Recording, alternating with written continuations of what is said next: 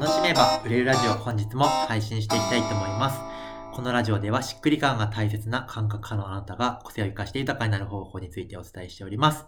今日も特別ゲストの金子めいくんと一緒に配信していきたいと思います。めいくんよろしくお願いします。よろしくお願いします。そしたらですね、えっと、なんかそのメイ君がなぜ人が集まるのかみたいな話を前回聞いてきたときに、えっと、本気で発信している人が他にあんまり、まあ、あんまり多くないということと、えー、もう一個がその、見せ方が4年前とかだダサい人が多かったみたいな話で、確かにそこがすごく、二つ目のね、その見せ方って、まあ、前回がその本気みたいな話を聞けたので、今回はその見せ方っていうところで、うんと、聞いていきたいと思うんですけど、なんかそういう感覚って、なんか、そもそもその、メイ君が備わっていたものなのか、それとも何かしらその経験があったから、そういう見せ方について詳しかったみたいな感じで言うと、なんかどっちだったんですか？ああ、でももともと備わってたというか、そこに興味関心が高かった。なんか、もともとそのなんだろうな、ジャニーズとか、AKB とかアイドルが好きだったから、そのなんだろう、よく、よく見せるって、なんかマイナスに捉える人もいるけど、見てくれる人がいるんだったら、綺麗に見せた方がいいじゃんみたいな感覚とか、それこそ雑誌よく見てるとか、そういうのはあったから、その憧れている人たちがやってる世界観が好きだから、そういうふうに、多分自然とやってた。なるほど。感覚。だから起業するとき一番最初に買ったのは一眼レフだったから。ええーそれが一番いると思ってて。へえ、そうなんだ。すご。まあ、なるほど。やっぱ観点がそういう観点が強かったっていうことですよね。そしてそれをあんまりそのそういう観点持ってる人が少なかったっていうのがあると思うんですけど、そういう風なところずっとまあ、なんですかね。まあそもそも趣味っていうところもあって、なんかその、会社員時代にそういう観点もやっぱり活かして仕事とかするっていうのもあったんですかね。ああ、でも確かにそ、それで言うと、その見、見せるっていうか、そのなんだよ、今だったら画像を作るとかも普通に好きで。はははは。でもそれは、その、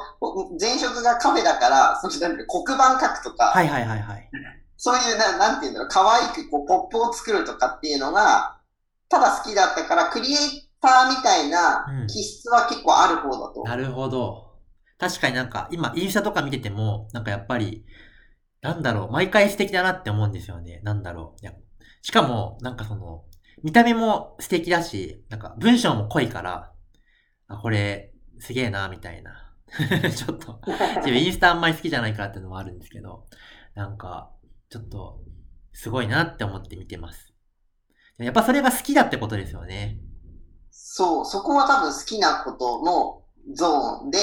多分その、発信系、文章系で勝負したい人たちは、別にそこってぶっちゃけ多分外注するところはいはいはいはいはい。のゾーンに入るから、なんか自分はそれが好きな上でやってるから、まあそこが不可なくできるのは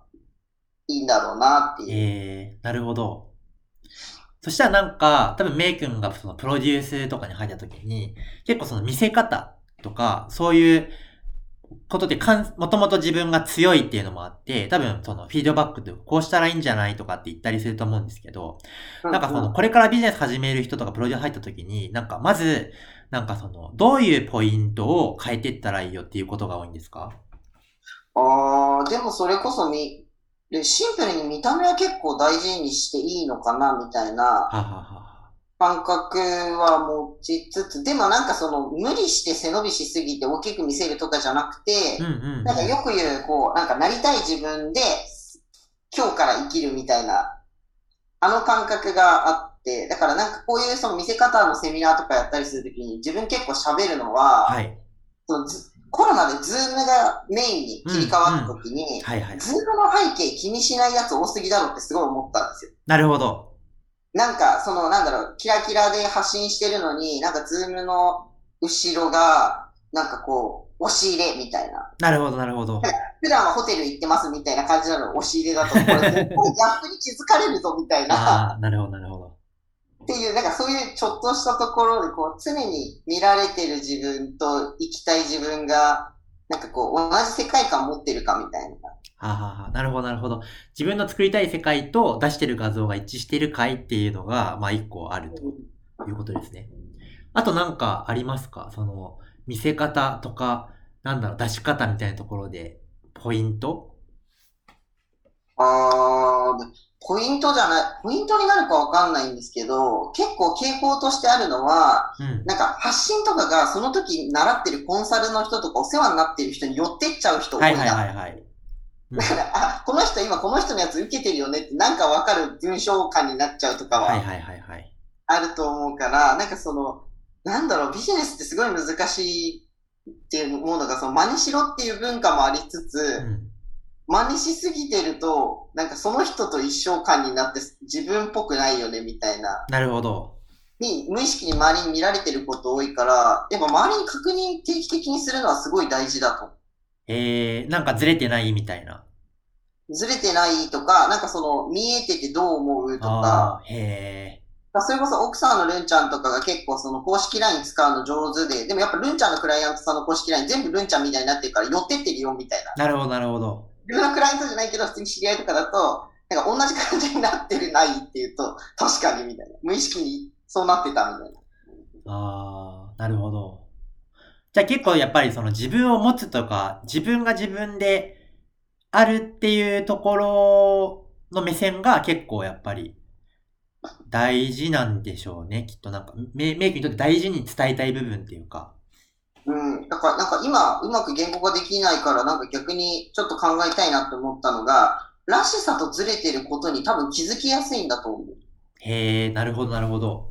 そうそう、自分がその女だ、女として生まれてたけど男と生きたいっていう、この中と外のギャップを、にずっと葛藤してたから、ははは中と外がずれてる人見るとすぐわかるみたいな。へえ、なるほど、なるほど。じゃあ、その、メイクのプロデュースでやっているのは、その中と外とのズレを解消して、本人がもともと持っている魅力がちゃんと伝わるようにっていうようなことが多分やっていることなんでしょうね。うん。多分そこが強いと思う。まあそれをどっちに合わせるかは自由だけど、その外のこっちのなりたい方に中をちゃんと変えて、寄せていきたい人だったらそっちを頑張ればいいし、もともと活かしたい人は外面だけ良くするんじゃないよみたいな戻すパターンもある感覚。なるほど。へえ、そっか。なんかそういうことを、なんか、まあ、メイクのプロデュースだから多分、なんですかね、人によって方向性が全然違うのかなって思うんですけど、なんか、受けていった人って、なんかどういう風になってってるんですか？あー、でもなんか、自由になってる人が多いね。なるほど。自由になが多いっていうか、なんか、その当時って多分、それお前らしくないだろ的なことを言うことが多いから、多分イラッとするポイントが多いと思うんですよね。はははは僕に対して。なるほど。言われたくないとこ一番言ってくるから、うるさ、みたいな。なるほど。なんだけど、結局あの時あれ言われてなかったら今ないわみたいな感じで、やっぱ言ってくれる人とか、マジ激変してる人が多いから、えーうん、それは売り上げだけじゃないけど、それはすごい、なんか面白い。見てて。なるほど。まあ、でも、えっと、多分その、本来自分がどうありたいのかっていうのをそのままやっていいんだよっていうことだったり、うん、まあもしくはその見せ方に自分が追いついてなかったら、ちゃんと中身を磨いてこうねみたいなことを、まあちゃんとやっていったことに伴ってやっぱり現実も自然と変わっていくってことですよね。うん、それは本当にあると思う。なるほど。ありがとうございます。なんか、面白いですね。なんだろう。いや、メイ君のこのラジオなんか20回ぐらい撮れそうな気がする。エンドレスでずっとできる。エンドレスでできそうな気がしますね。とりあえず、あの、この回はこん、えー、以上にしたいと思います。何かその参考になるところがあれば、ぜひ参考にしてください。ではまた次の音声でお会いしましょう。バイバーイ。